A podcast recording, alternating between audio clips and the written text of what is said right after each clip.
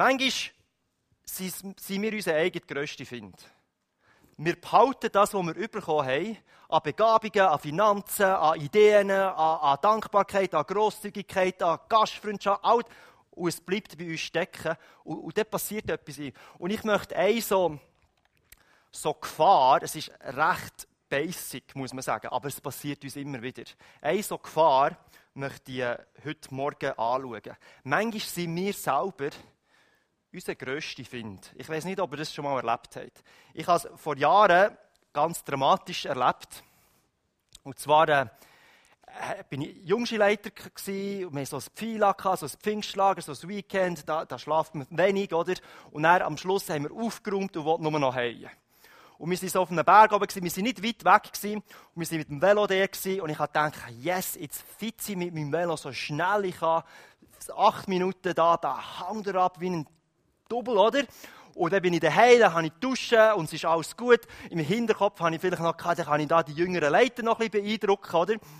Und ich steige aufs Velo und gehe Vollgas die, die, die Straße ab. Und Vollgas, gell, das ist irgendwo zwischen 60 und 70, oder? Dann gehst du wirklich runter. Und dann, irgendwann fange ich so an zu fräsen, oder? Und dann kommt so eine innere Stimme, ich weiß nicht, ob ihr das schon mal erlebt habt, so, du bist echt das schlau. Und ich so, ja, sicher ist schlau, dann bin ich früher daheim. Oder? Und dann kommt noch wieder so eine Stimme, ja, aber du bist nur eine Minute früher daheim, das nützt ja nicht. Und dann die andere Stimme, ja, aber du musst den anderen zeigen, dass du der Boss bist, oder? Und er fängt so eine Konversation an im Kopf, eigentlich, und, und ich habe das ignoriert. Und es kommt eine Linkskurve, und ich weiß es noch, wie, wie, wie es gestern war. Es kommt eine Linkskurve, und ich wollte so ein bisschen reinschneiden, ein bisschen, ein bisschen mehr, nicht so am Rand, sondern in die Mitte von meiner Spur. Und von unten kommt ein Auto. Und das Auto, statt reinzuschneiden, treibt es raus und es kommt zu einer unsanften Begegnung in der Mitte. Also Schmucke von oben, Auto von unten. Das Auto berührt mein Hinterrädchen. Auto fährt weiter, hat es wahrscheinlich nicht einmal gemerkt, aber das hat gelenkt, dass das durch die Luft spicken. Und ich hätte es am liebsten filmen weil dann könnte man es irgendwo in Hollywood zeigen, aber es war natürlich nicht so. Gewesen. Ich kumpe durch die Luft, oder spicke durch die Luft, lande auf dem Rücken, schlüpfe da auf der Straße, habe natürlich keinen Helm ab, stürze da noch das Board ab. Es ist eigentlich dramatisch gewesen, aber es ist mir nicht viel passiert. Aber es ist passiert, weil ich nicht gelost habe auf die innere Stimme, sage ich mal. Ich habe, ich habe die irgendwie wie auf die Seite da, ich habe sie wie ignoriert. Und die Frage an dich heute Morgen ist, hast du, bist du auch schon mal dein eigener grösster Find gewesen? Dass du dir wie selber im Weg stehst. Kennen ihr das, äh, das Gefühl? Vielleicht war es mal eine, eine Entscheidung gewesen, wo du, wo du einfach gemerkt hast, ich habe falsch entschieden, aber du, du hast dich eigentlich probiert, selber zu überzeugen, hast dich sogar angelogen und dann hast du gedacht, ja, ja, doch, das ist eine gute Sache. Und im Nachhinein merkst du, oh, der Ehemann hätte nicht so heiraten. Oder das Tattoo da auf der Stirn, das wäre auch nicht so gut gewesen. Oder was auch immer es ist, oder? Man merkt, oh, oh, oder? Und man, ist, man kann sich selber wie täuschen. Und jetzt lachen wir vielleicht, aber zum Teil ist das wirklich ernst. Zumindest kennen wir Menschen, wo wir, wenn wir sie beobachten, dann sehen wir sie und sagen, du, wenn es weiter so geht, weiter wieder so eine Entscheidung und wieder so eine Entscheidung, dann, dann führt es nicht so gut. Du bist wie dein eigener grösster Find, dann kommt es nicht so gut. Und wir wollen, wir wollen heute Morgen so ein bisschen das anschauen. Ich werde eine ganz ausführliche Geschichte erzählen aus der Bibel. Nur kurz, Jesus, redet nicht mit, mit diesen Worten über das Thema, aber er braucht andere Worte. Er sagt, jeder, der meine Worte hört und danach handelt, gleicht einem klugen Mann, der sein, sein Haus aus Felsen baut. Das, das sind seine Worte in der Welt. Und jeder, der diese Worte hört und nicht danach handelt, der baut sein Haus auf Sand und er stürzt es ab. Also, man hört etwas und je nachdem, wie man es umsetzt, kommt gut raus oder nicht. Ich möchte heute Morgen so eine Gewohnheit anschauen, wo wir uns, wir können das uns wie angewöhnen können, wo uns vielleicht retten davon, dass wir, dass wir selber zu unserem grössten Find werden. Es ist, der Titel der Predigt heisst Achte, Acht auf die Spannung. Auf die, die innere Spannung, die du da drin hast. Wenn du immer vor einer Entscheidung stehst, wenn, wenn, du mehrere Optionen hast, wenn du das Gefühl hast, jetzt muss ich das machen oder das oder was auch immer, man, man kann einfach so reagieren, also eine Reaktion, oder man kann sagen, hey, ich achte schnell auf die Spannung und schaue, ich halte wie still und schaue, hey, wie, was wäre der gute Weg. Mit, mit meinem Velo, oder? Hätte ich die Stimme in meinem Kopf, hätte ich nur ein paar Sekunden auf die gelost, wäre ich ein bisschen langsamer gefahren und es wäre nie etwas passiert. Aber ich habe nicht gelost und bin im äh, Spital gelandet. Sobald wir diesen Moment erreichen, wie auf, auf Pause drücken, auf Stopp drücken, und dann passiert etwas. Und ich möchte, ich möchte dort weiterfahren. Letztes Mal haben wir ja David aus Saul gehabt. Und ich möchte eigentlich, es ist jetzt nicht geplant, aber ich, ich fahre dort wie weiter. Ich nehme nochmal ein Beispiel vom Saul und vom David. Und, äh, der Saul ist mittlerweile König. Er ist ein König aber der David, das mit dem Goliath ist so passiert. Er, der David ist mega berühmt. Oder wenn du Goliath schlägst, alle finden das mega cool, er wird mega berühmt, er ist ein guter Kämpfer. Und der Saul nützt das aus und nimmt ihn so in die Nähe und sagt, hey, du kannst da meine, meine Soldaten leiten. Und, äh, und, und hat ihn zu sich genommen. Dann ist es sogar so weit gegangen, dass Saul gesagt, David, du kannst meine Tochter heiraten. Also der, der er ist dann noch Schwiegervater geworden und so. Also die waren recht nah zusammen. Gewesen. Und dann ist die Zeit vergangen und Zeit vergangen. Und das Problem war, der David ist immer berühmter und berühmter und berühmter geworden. Er war erfolgreich beim Kämpfen und so weiter. Und irgendein ist, sagt der Saul, hey, Achtung, wenn das so weitergeht, ist das ja wie eine Gefahr für meine Herrschaft. Und das hat mit ihm etwas gemacht im Inneren, beim Saul. Und er hat entschlossen, ich bringe den David um ich mache das schlau, ich, ich schicke ihn oft an die Front und das hat dann nicht geklappt, er ist nur berühmter geworden und dann hat er gesagt, ich will ihn selber umbringen.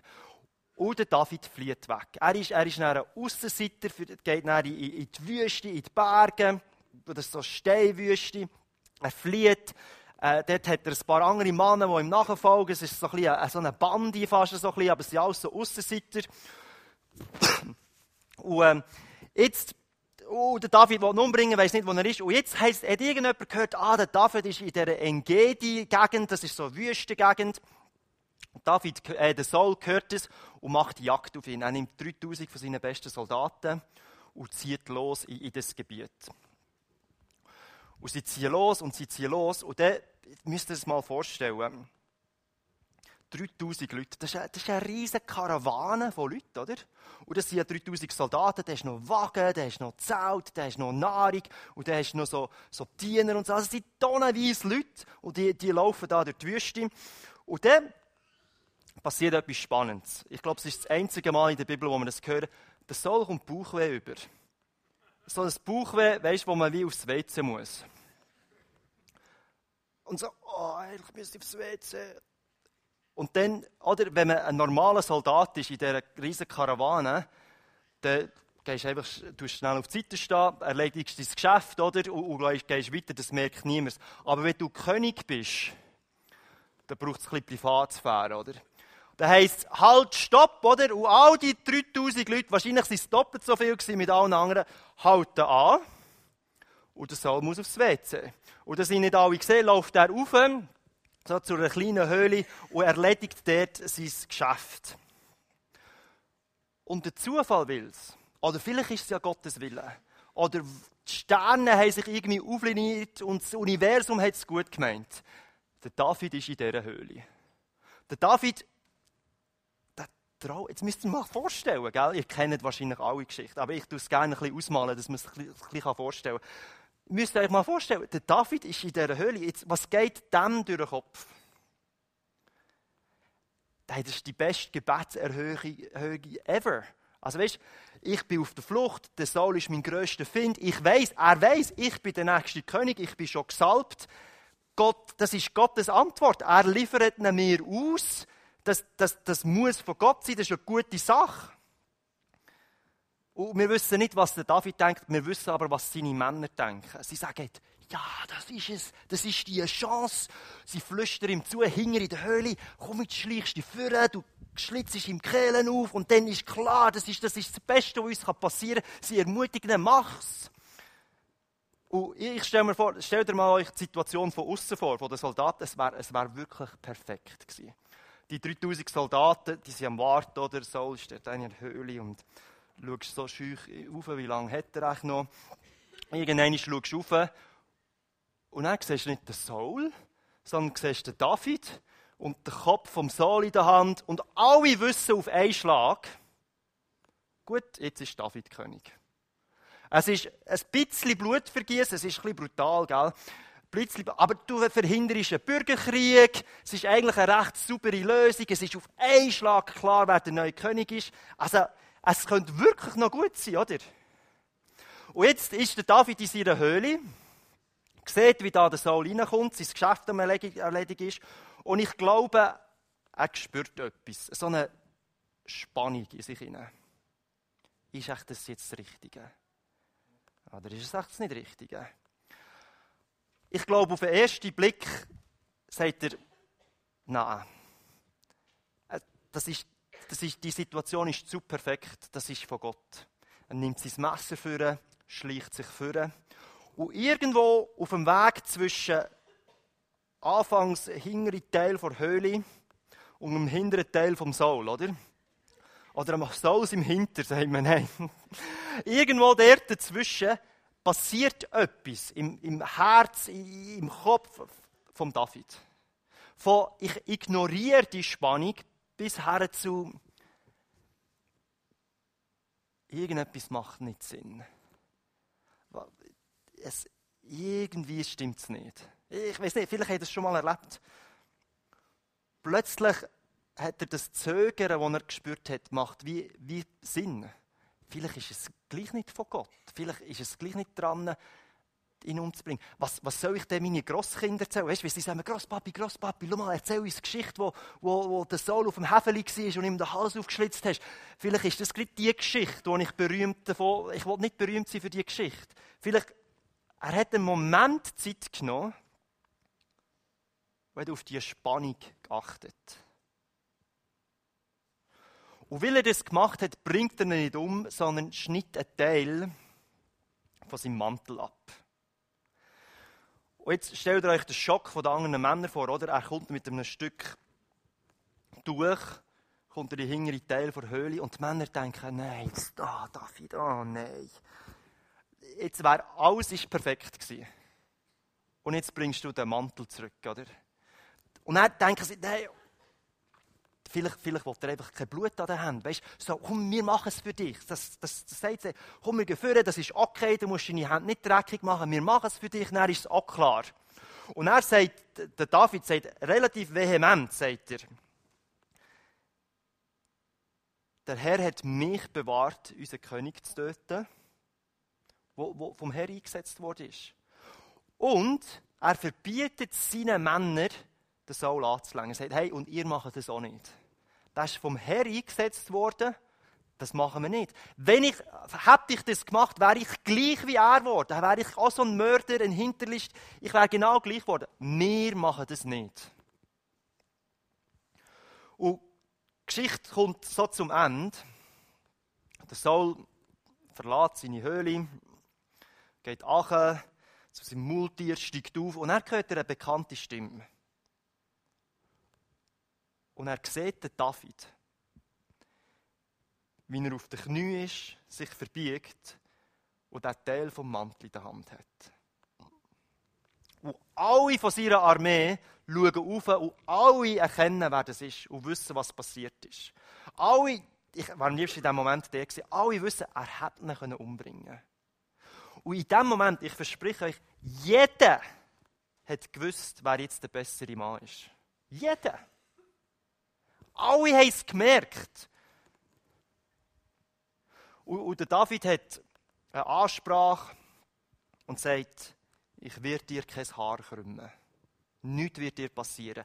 Du bist von Gott eingesetzt, von mir musst du keine Angst haben. Du bist König. Und all das nur, weil er, weil er auf die innere Spannung in sich, in sich innen, weil er, weil er die Stimme wie gehört hat und darauf geachtet hat und gemerkt hat, hey, ich will diese Stimme in mir nicht ignorieren. Ich möchte wieder ein bisschen zurück zu uns kommen.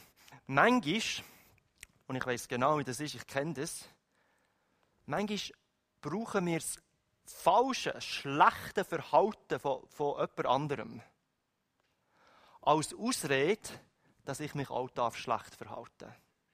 Kennt ihr das? Es ist irgendeine Ungerechtigkeit. Irgendetwas ist passiert. Man hat mich nicht gesehen. Man hat irgendetwas mir gemacht. Oder mir da. Und jetzt, weil die Person das mir gemacht hat, habe ich das Gefühl, da habe ich doch das Recht und bin hässig und, und vielleicht ist es wirklich auch ungerecht und, und schlimm und was auch immer. Und dann reagiert man aus dem raus. Ihr das schon mal erlebt? Oder? Man, man, man macht es wie einfach, man hat das Gefühl, doch, das ist jetzt der richtige Weg.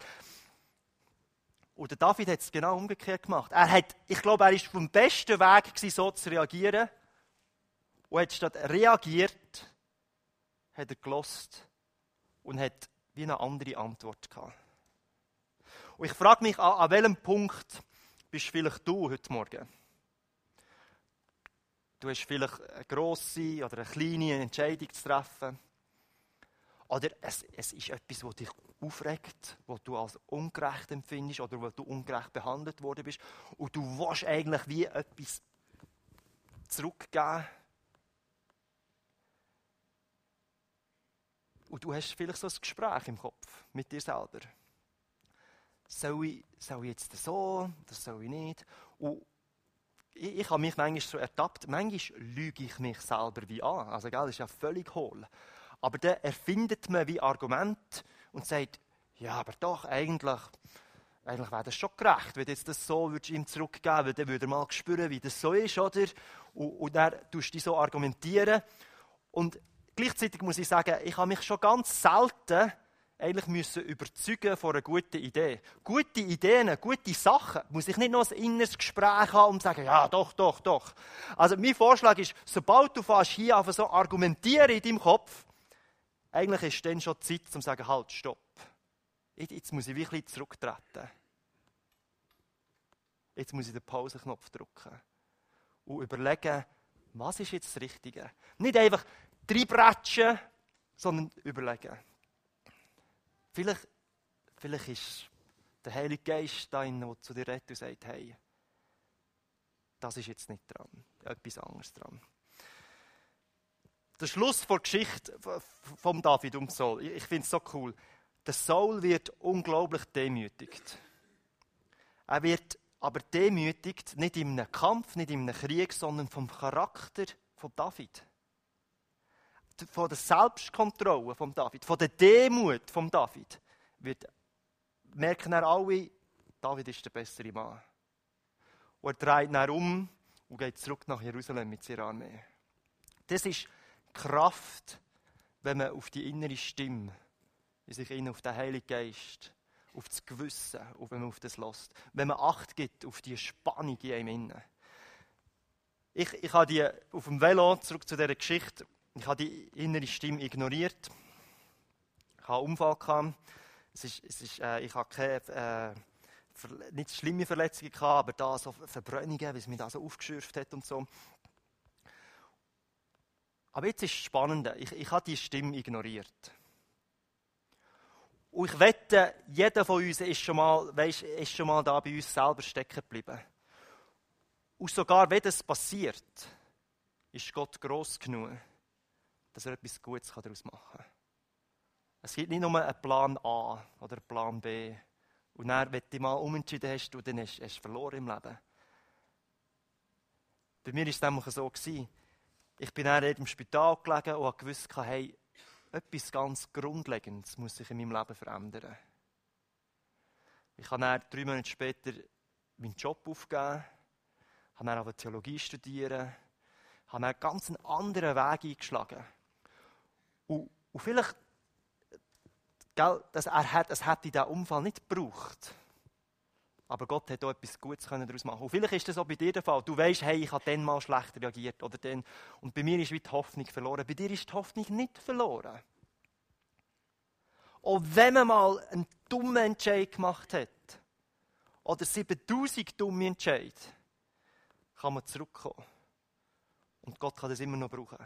Aber es ist durchaus einfacher, wenn man auf die Stimme lässt.